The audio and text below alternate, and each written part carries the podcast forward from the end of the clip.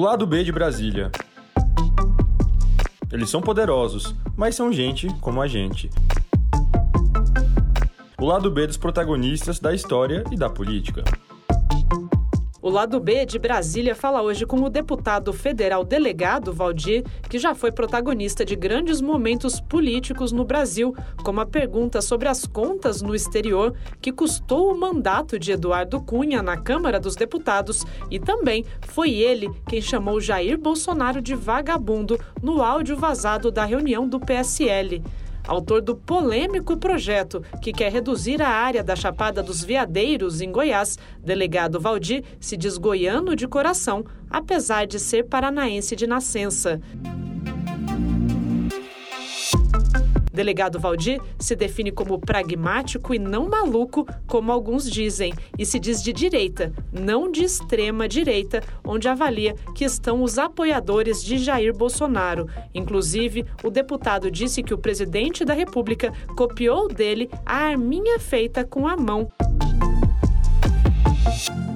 No lado B de Brasília, delegado Valdir revela o sonho de ser senador da República e também o de viajar ao redor do globo. Ligado na tomada e na família, Valdir gosta de viajar ou tomar um bom vinho ao lado dos filhos mais velhos. Para quem acompanha o podcast, ele recomenda a Itália como um destino imperdível e é de lá que ele acredita que veio o sangue explosivo que ele tem. Nós começamos agora o nosso bate-papo com o delegado Valdir e a gente vai começar com só um pouquinho de política. Vou falar sobre dois episódios muito importantes da carreira política do senhor e que mudaram realmente o cenário político. Um foi o senhor ter feito para o Eduardo Cunha a pergunta sobre as contas dele no exterior e que depois isso acabou custando o mandato dele. Ele que era o todo-poderoso na Câmara dos Deputados, o presidente da Câmara e que foi o responsável pela abertura do impeachment contra Dilma Rousseff. Então, o senhor fez a pergunta que depois custou o mandato dele. Isso é um ponto que mudou, claro, os rumos da política no Brasil. E o segundo ponto quando o senhor acabou saindo da liderança do PSL, mostrando racha que existe dentro do partido, né? Entre os deputados que são da aula bolsonarista, que hoje se chama, né? E da aula vivarista também, como se chama, do presidente do partido. São dois grandes momentos aí da política em que o senhor foi o protagonista. O senhor sempre teve essa vertente mais combativa, de colocar mesmo o posicionamento do senhor. Como é que é isso? Na verdade, é, é a raiz, né? A minha raiz ela sempre foi é, é sempre investigativa, né? Eu fui auditor fiscal, fui professor, fui é, é, delegado e a gente sempre é, consegui chegar à Câmara Federal com esse trabalho meu muito duro, muito firme de combate à criminalidade. Então, é, fui duas vezes o deputado federal mais votado da história de Goiás, num reconhecimento do cidadão ao meu trabalho, né? E a, a questão em relação ao Eduardo Cunha, para mim, eu estava dentro da minha missão, né? dentro de um trabalho. Eu já vinha fazendo duros interrogatórios, e quando Eduardo Cunha, na época, o segundo homem mais poderoso do país, foi até. E ele pretendia uma candidatura a presidente da República, ele foi até aquela CPI para tentar é, é, é, surfar na CPI, de vários colegas elogiando, puxando o saco. Eu, meu papel é de um parlamentar, eu estava ganhando para estar ali. Então, eu fui, na verdade, é, profissional. E como profissional, é, sempre tive muita habilidade em interrogar. É, e a gente conseguiu tirar do Eduardo Cunha é, é uma resposta que levou à sua condenação no Conselho de Ética e a perda do mandato. É, então, foi um, um ato muito importante. Eu, que sempre fui da linha lava-jatista, de combate à corrupção. Então, a gente é, pensa que foi um marco na história do Brasil, né, porque nunca antes um deputado tinha sido caçado é, é, por falso testemunho. E a gente conseguiu obter, naquele interrogatório, na, naquele momento dele, é, um, uma, uma, uma manifestação que permitiu a cassação do mandato. Em relação ao segundo episódio que você mencionou, né, em relação a, a. Tudo começou com uma manifestação do presidente da República no Cercadinho. Um pré-candidato a vereador em Pernambuco comentou a respeito do presidente Luciano Bivar e o presidente Bolsonaro, na época, foi muito é, é rude e diz: olha, o Bivar não está com nada, está é, mais sujo que pau de galinheiro, com a expressão, me parece que ele usou na época. E ele atacou uma pessoa que a gente deve muito. Se alguém atacar o seu pai, a sua mãe, como você vai reagir? Naquele momento eu era líder do eu era líder do PSL, eu era pessoa de confiança do presidente Luciano Bivar, eu tinha que demonstrar esse carinho né, ao partido, né? Eu considero o presidente Luciano Bivar entre aspas, né? O pai, o PSL a mãe. Então toda vez que você vai pedir um aconselhamento, você pede para essas pessoas.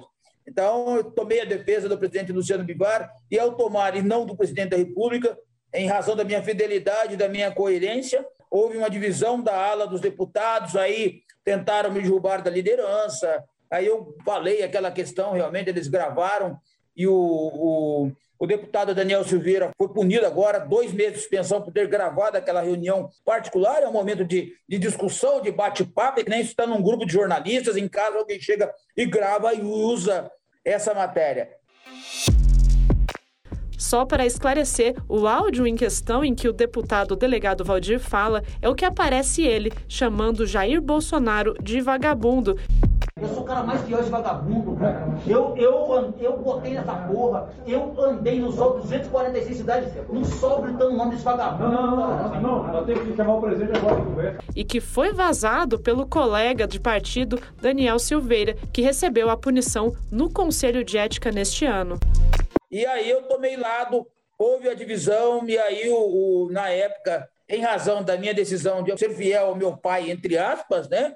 É, eles trabalharam, eles tinham maioria de parlamentares, tinha o governo, tinha ministros, o próprio presidente é, é, disse em áudio é, que iria me derrubar, e acabou acontecendo eu perdendo a liderança. Para mim foi muito bom. Eu fico feliz até hoje que muitos colegas parlamentares dizem Valdir, você foi o líder mais democrático até agora que o PSL teve. Foi no momento de transição, ajudei a aprovar para o governo atual a reforma da Previdência, a, a liberdade econômica, a medida da liberdade econômica. Então, a gente conseguiu algumas vitórias. Foi uma, uma oportunidade espetacular. Fiquei muito feliz de ter sido líder do, do PSL. Né? Então, foi um momento muito, muito bom politicamente. Né? E, e a gente, com certeza, colherá frutos é, colheu frutos naquele momento, colherá frutos em razão da nossa coerência, da nossa verdade, do nosso é, embate. É, eu sou muito firme, coerente, não tem mentira, comigo a verdade. Vou falar para você, você pode chorar, mas eu vou que contar para você a verdade em relação a determinado assunto. O senhor disse que o senhor foi por duas vezes o deputado federal eleito com mais votos em Goiás, mas o senhor é do Paraná. Então, o senhor foi para Goiás justamente para ser delegado, é isso? Na verdade, era um sonho, né? Eu fui policial civil, fui escrivão no Paraná. Lá no Paraná também fui professor, fui engraxate, fui servente de, pedreiro, fui serralheiro, fui vendedor, é, tive supermercado, tive distribuidora de bebidas. Então, eu tenho toda uma vida, né? Mas meu sonho era ser delegado. Para você ter uma ideia, em 10 anos como delegado em Goiás, eu fui eleito deputado federal suplente nas duas votações seguintes, 2014 e 2018, mais votado. Inclusive, fui mais votado que o filho do presidente da República, proporcionalmente. A, a, proporção de voto minha, se fosse em São Paulo, eu teria tido mais votos que o Eduardo Bolsonaro. Então, isso mostra o carinho que o povo de Goiás tem pelo delegado Valdir. Eu fico muito grato. É isso. Né, não comprei voto, não compro, não vendo, não alugo voto, não vou atrás. Na época, a gente não tinha muitas, muitos relacionamentos e Deus e o povo de Goiás permitiu essa vitória. Estar hoje na Câmara Federal, eu devo unicamente ao meu trabalho, a uma construção política, a inovação na área de marketing. Eu sou um dos primeiros parlamentares a usar também as redes sociais. Se você pegar o histórico, né, são um dos primeiros é, deputados federais a usar as redes sociais muito antes desses grupos atuais. É, aquela marca registrada do presidente Bolsonaro, que é um dedinho que ele usa, vou ter que cobrar direitos autorais dele, porque é minha. Eu trouxe ela em 2010, é, na época era o 45 do calibre 00 da algema, depois 1700. O presidente não tinha essa marca. Quem trouxe essa marca para a campanha dele fui eu. Então, eu fico muito feliz que a gente, até com as nossas jogadas de marketing, a gente conseguiu é, é, é, é, ajudaram a eleger um presidente da República, né? e eu me tornar deputado federal duas vezes em Goiás, mais votado. Para quem está escutando o podcast, como a pessoa não consegue ver, o que o deputado, o delegado Valdir está falando é da arminha com a mão, né? A, a, a marca é, registrada hoje em dia né? do, isso, do presidente da República, que é a arminha com a mão. E o senhor é, sente falta do contato que o senhor tinha com o presidente Bolsonaro, já que o senhor falou que até agora a, essa marca registrada que ele usa é do senhor? Na verdade, o meu grande relacionamento com, com o presidente Bolsonaro era enquanto ele era deputado. Né? E a gente sentava ao lado, próximo, a gente comungava das mesmas ideias nas comissões. Eu falava um assunto, ele vinha e emendava, porque ele gostava muito do meu posicionamento na área da segurança pública. Mas depois que ele foi eleito presidente, a gente acabou tendo um afastamento é, natural em razão do poder, e aí ele acabou se aproximando mais do, do líder do governo. E eu fui, aí com o acontecimento daquele atrito, né? Aí a gente se acabou afastando bastante. É, hoje a gente já não, não se fala mais há bastante tempo, acho que mais de dois anos já. Só para falar para quem está escutando, quando o senhor falou líder do governo, o senhor está falando do Major Vitor Hugo, né? Que agora já não é mais líder sim, do governo, né? Sim, Isso que também é deputado sim. eleito no Goiás, apesar de ser de Minas Gerais, né? É, mas lá atrás as pessoas não, muitas poucas pessoas é, é, sabem, né? É, que, por exemplo, quando o presidente Bolsonaro foi candidato a presidente da Câmara, ele teve quatro votos. Um dos quatro votos foi eu que dei para ele. Tá? Então, sou fiel a ele lá em 2016. Muita gente veio em 2018. Hoje, ele tem muitos deputados, muitos senadores, muitos amigos do rei agora, né? Entre a todo mundo virou amigo do rei. Mas quem estava lá no momento que ele tinha um por...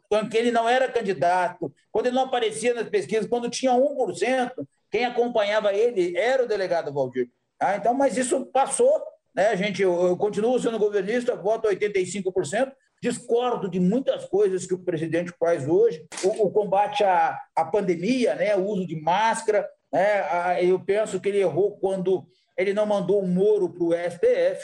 Hoje, se ele tivesse man, mandado o Moro para o STF, tivesse passado o zíper na boca, não tivesse protegido demais os filhos, hoje ele teria com 80% de aprovação da sociedade. Mas ele a, a, escolheu alguns caminhos errados que isso custam neste momento, segundo algumas pesquisas, né, podem custar para ele o, o, mandato e a reeleição. O senhor vê essa relação do senhor com o Bolsonaro, esse corte da relação com o Bolsonaro, afetou na popularidade que o senhor tem em Goiás? Ou o senhor vai perceber isso nas próximas eleições? Na, na verdade, eu, eu sou direita antes do meu relacionamento com o Bolsonaro.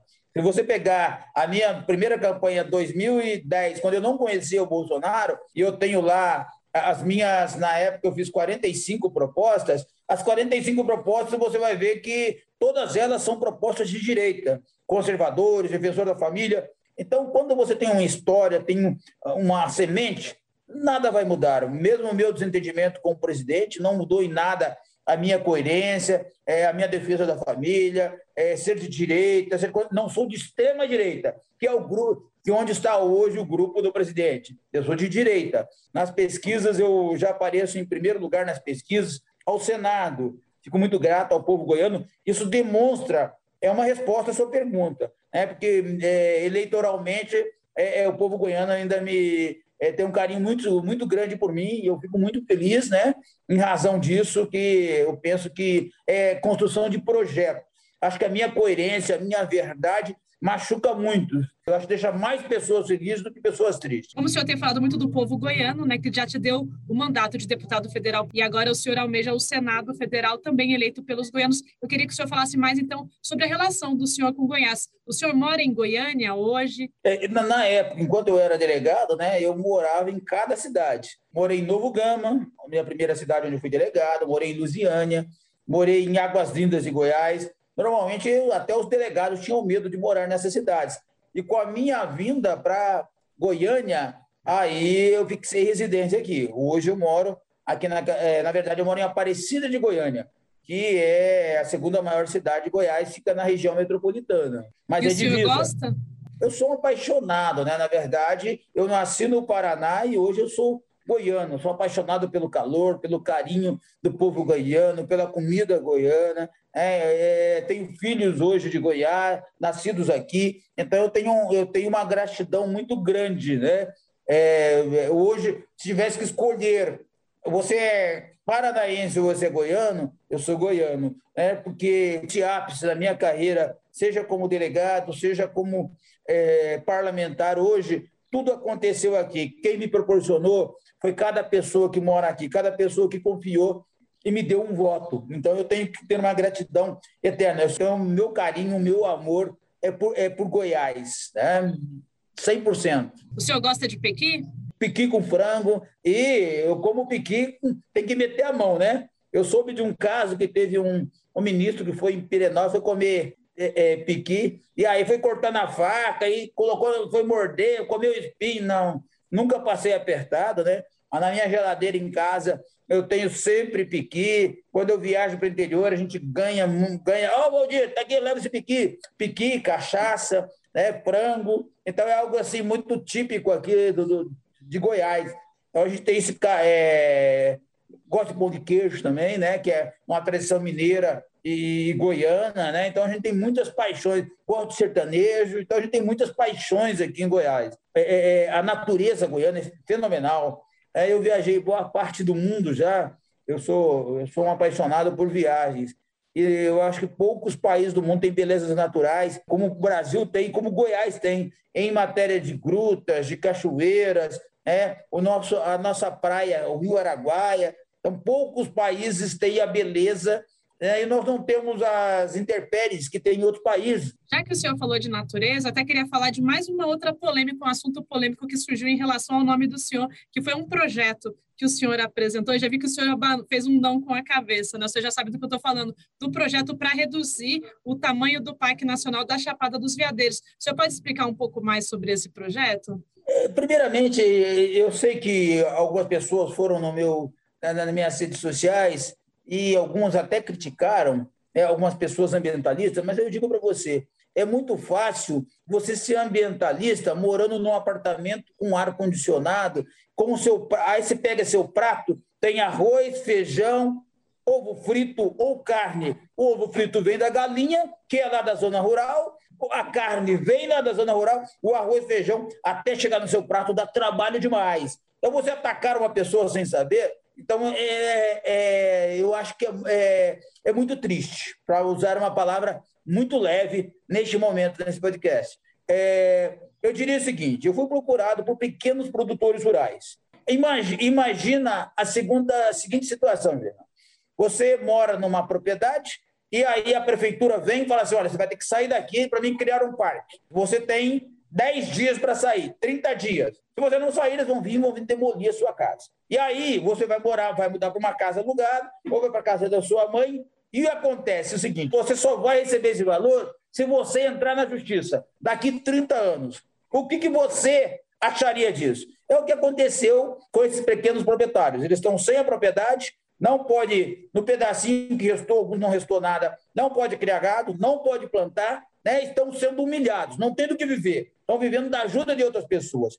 Eles são uma minoria. E alguém tinha que olhar por essa minoria. Quem olhou? Delegado Valdir. Eles me procuraram. Eu sou apaixonado pelo meio ambiente. Mas é muito fácil você defender o meio ambiente, você dar chapa, o parque para eles e esquecer desses pequenos proprietários lá. A pretensão nossa, vamos dialogar com o governo do Estado, com o governo federal, indenizou eles, bacana, delegado Valdir tira o projeto.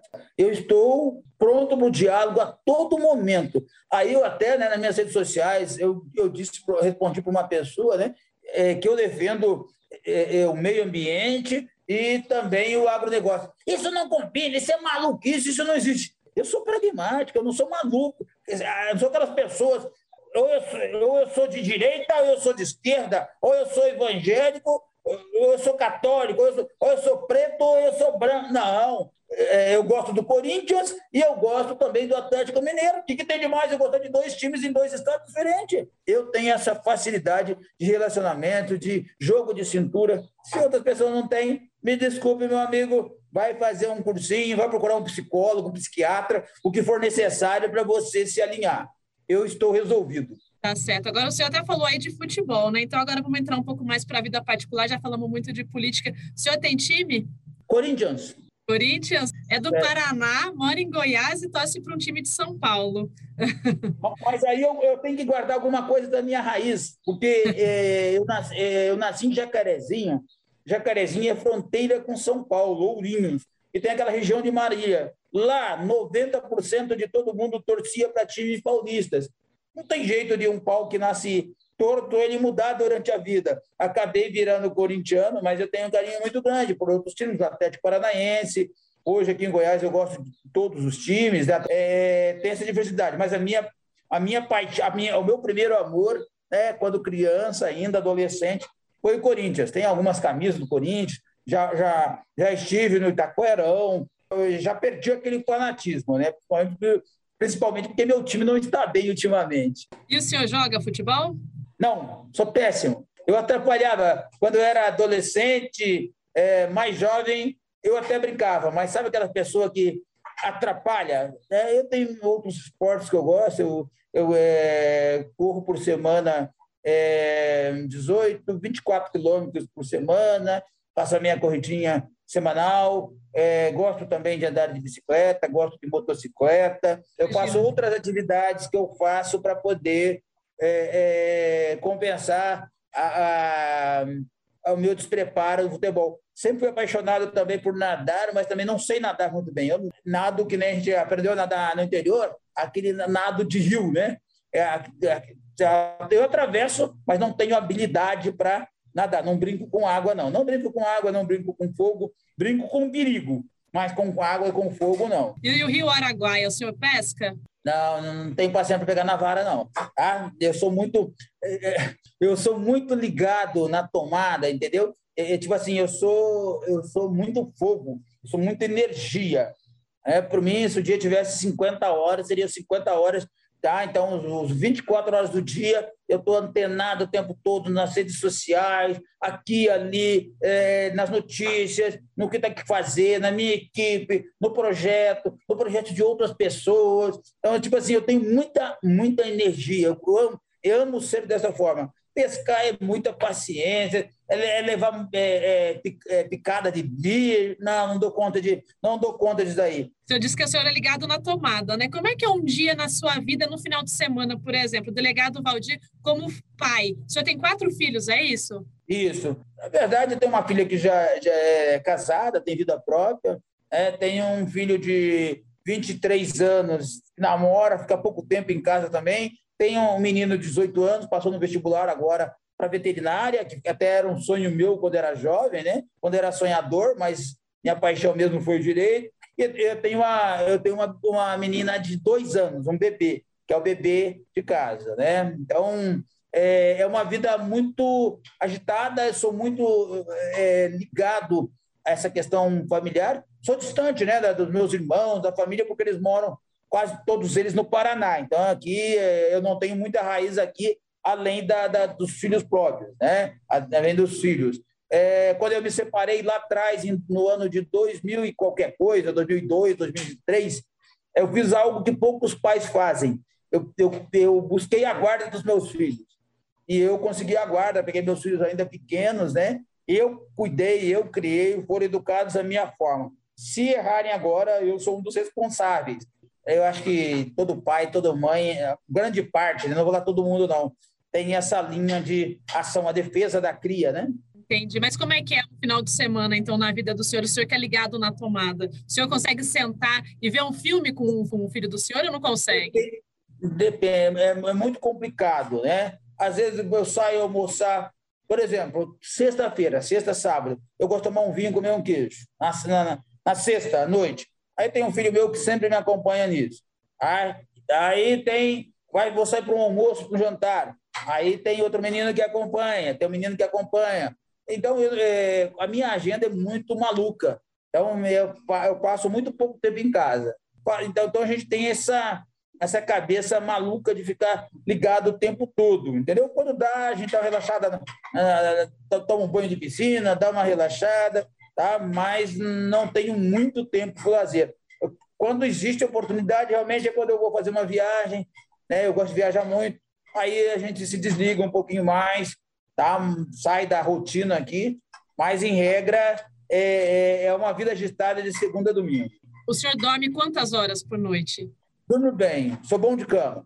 Deito a hora que eu caio para a hora que eu caio para dormir, seja ela, seja ela meia-noite, duas horas, mas eu sou meio madrugador. Se você me mandar uma mensagem para mim na internet, uma hora da manhã, eu vou te responder duas horas. Mas eu durmo normalmente entre meia-noite a duas horas da manhã. Eu deito, aí no outro dia eu acordo também cedo, oito, nove. Aí eu faço meu café, tomo meu café. Enquanto eu tomando meu café, vou vendo as notícias, já pego meu zap, dois telefones e muito contato. Gosto de falar muito com as pessoas, de responder as pessoas. Eu tenho um telefone com um número que já está comigo há mais de 15 anos. Então, e as pessoas acostumaram a falar comigo. Então, tem esse contato pessoal, né? Manda um áudio, eu respondo com áudio. É algo muito personalíssimo. Isso é muito importante na política, da credibilidade. Quando o senhor consegue desligar, então, que o senhor consegue viajar, né? Que é quando o senhor deve ficar um pouco mais longe até dos dois celulares, tudo. O que, que o senhor costuma fazer? O senhor gosta de viajar para o campo, para a praia? Gosta de viajar para outros países? Não, eu, eu, eu, eu, sou apaixonado por viagem no exterior. Onde? Na Qual roça, país? É, eu, gosto da, eu gosto da roça, né? Eu gosto da roça, mas dois dias, dois dias no máximo, mais dois dias não dou conta também. Tá? No máximo dois dias na roça. É, praia, também no máximo quatro dias, cinco dias. Já quero pegar, exceto quando você vai para o exterior, né? Eu estive em janeiro no Caribe, mesmo com a pandemia, estive no Caribe, eu tirei dez dias. Então, mas eu conheço praticamente o mundo todo, só me falta é, conheço a Austrália, conheço é, toda conheço a Tailândia, conheço todo o, o, Sudeste Asiático, os Estados Unidos, Canadá, é, América do Sul, quase toda a América do Sul, é, Europa, já várias vezes para a Europa, sou apaixonado pela Europa. Falta conhecer um pouquinho da Ásia, China, China, Coreia e Japão. Só, falta, só faltam esses três países para praticamente eu ter dado a volta no mundo, né? É, então, rodei tudo. Brasil, conheço todos os estados, boa parte do nosso litoral eu conheço, mas a minha grande paixão realmente é a viagem para o exterior. É, é, é, e aí, lá fora, é tudo: é praia, é museu, é, é, o, é o que pintar, né? É o que pintar. Gosto de ir nos pontos turísticos, conhecer, gosto de sentar na, na frente da Torre Eiffel e ficar assim, alguns minutos lá, tranquilo, deitado no chão, só curtindo aquele momento que é uma paisagem mundial, né? Então você se sente muito tranquilo, né? México, gosto do México também, tenho um carinho muito grande pelo México. Então eu sou, eu sou um turista mundial. A minha, a minha maior paixão é, é, é, é viagem, sem dúvida nenhuma. Além de fazer a questão pessoal era ter feito polícia, é ser professor. Eu me dedico muito em cada missão que eu estou. Hoje, fazer política. Se e não para algum... mim, para pessoas. Se tivesse algum país que o senhor, é, que a pessoa pudesse ir, por exemplo, a pessoa só vai poder fazer uma viagem na vida, o senhor fala, não, esse país a pessoa deveria conhecer, qual país seria? Itália. História, né? É, é, é, é um dos... a Grécia, eu gosto muito da Grécia também, mas eu gosto mais da Itália. Né? Itália, a Itália é muito bem, é muito maravilhosa, né? Para mim, sempre fui um apaixonado de história. Ela, para mim, é, seja em Florença, em Milão, Roma, Veneza, qualquer canto da Itália que eu esteja, eu estou em casa. Eu tenho descendência italiana, né? É, a família da minha avó é Vitali. Então a gente tem, acho que esse meu sangue explosivo eu herdei lá da família da minha avó, entendeu? Então é, é essa, essa, essa paixão, essa essa loucura, né? Então mantém, eu mantenho até hoje e, e isso, faz, isso me faz muito bem. Então a Itália, mas existem países é, locais maravilhosos, Bora Bora, é, se você quer um, uma relaxada, né? Maldivas, então tem muito é, é, Seychelles. Seychelles é lindinha, nossa, uma ilha maravilhosa ali na, na, na, na depois da África, né? Então, estive na África também, estive com meu filho. Foi eu e um filho meu só para a África. Nós dois rodamos eh, boa parte da África de carro, de avião, de, de barco. Então a gente é, é, desbravou a África. Eu, eu e um filho meu, na época ele tinha acho 16 anos. Então é, eu sou muito aventureiro. A gente não tem limite nessa é, quando é conhecer outros lugares.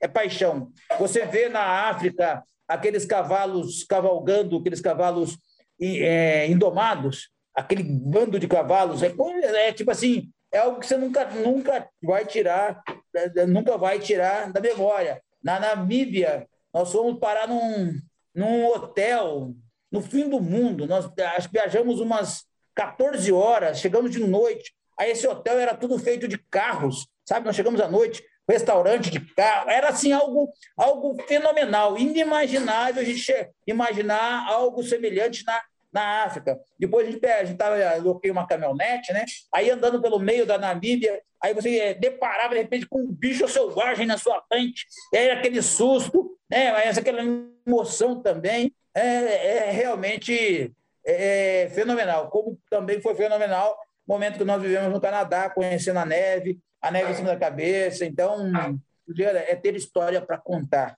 Com certeza. E como é que o senhor se vira? O senhor fala inglês bem? I don't speak English. Hoje a tecnologia ajuda a gente demais, né? E os meus meninos também não falam inglês, mas eles têm, conseguem entender bem, né? Então a gente se vira. Mas muitas viagens eu fiz sozinho e a gente se vira. Eu tive, lá atrás eu conheci um espanhol quando eu era delegado. Aí eu falei para ele que tinha um pouquinho de receio de viajar o mundo, porque eu não falava inglês. Ele diz: Olha, eu sou espanhol, tenho uma casa na Suíça, eu só falo espanhol, Valdir. Eu conheço o mundo todo. A falta de você falar uma determinada língua não é razão para você não conhecer o mundo. Aí ele pegou, me presenteou com 500 euros. Ele falou assim: Olha, não. Ele falou assim: Não, isso daqui é para sua primeira viagem. Vou te ajudar para sua primeira viagem. Vai para a Europa, está aqui, ó, 500 euros. Me deu 500, sabe o que é 500 euros? 500 euros hoje, se você multiplicar por 7, 5 vezes 7, deve estar quase isso. 5 vezes 7, 3.500 reais. Então, eh, tipo assim, eu fiquei eh, extasiado com aquela situação e com aquela lição de vida. Por isso que eu digo que a gente aprende sempre, conversando contigo agora, conversando com, com as pessoas, qualquer pessoa de qualquer nível cultural, você aprende o tempo todo. Agora, então, se encaminhando agora para o final do podcast, o senhor já, até já deixou uma mensagem bacana aí sobre essa questão da troca, né, do aprendizado na troca. Queria que o senhor deixasse uma mensagem para quem pode conhecer um pouquinho mais da sua vida pessoal. Eu, particularmente, não sabia que o senhor já tinha rodado o mundo. Gostaria que o senhor deixasse essa mensagem, então. Meu recado que eu digo, ame, ame muito a sua vida, tenha o perdão sempre no seu coração, seja humilde, seja coerente, fale a verdade sempre, é, é, é, e nada vai cair do céu na sua mão. Se você quiser, eu falei para você que eu fui lá atrás, de pedreiro, engraxate, vendedor de cachorro quente, sorveteiro. Quem imaginava aquele menino lá em Jacarezinho, Paraná, hoje ter se tornado um dos deputados mais votados do país. É, então, é, eu penso que o, a minha vida é vitória. Eu acho que a gente tem que parar desse momento que o país vive um, um extremismo, né?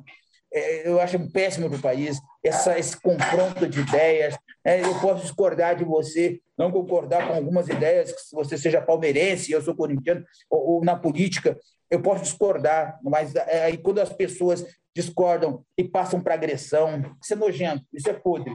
Eu não nasci dessa forma, não vou aceitar nem isso, nem hoje, nem amanhã, é, e vou continuar a minha vida, se Deus permitir, amanhã vou ser senador, se não for senador, aí você vai ver eu comprando um, uma e fugiu um motor, motorhome, né? Para uhum. poder ro rodar o restante do mundo que eu não conheço, dar outra volta na Europa, na América. É, eu tenho tudo planejado. Os cabelos grisalhos não deixam opção mais para perder tempo, né? Então a gente tem que aproveitar cada minuto da nossa vida como fosse o último minuto. Tá certo. E com essa mensagem, então, eu agradeço muito a participação do senhor no podcast Lado B de Brasília. Forte abraço, fique com Deus. Muita saúde. Para todos nós.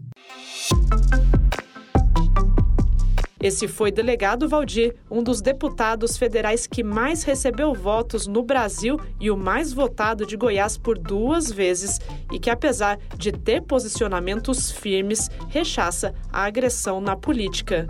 Eu sou Juliana Martins e volto em breve com mais um episódio do Lado B de Brasília.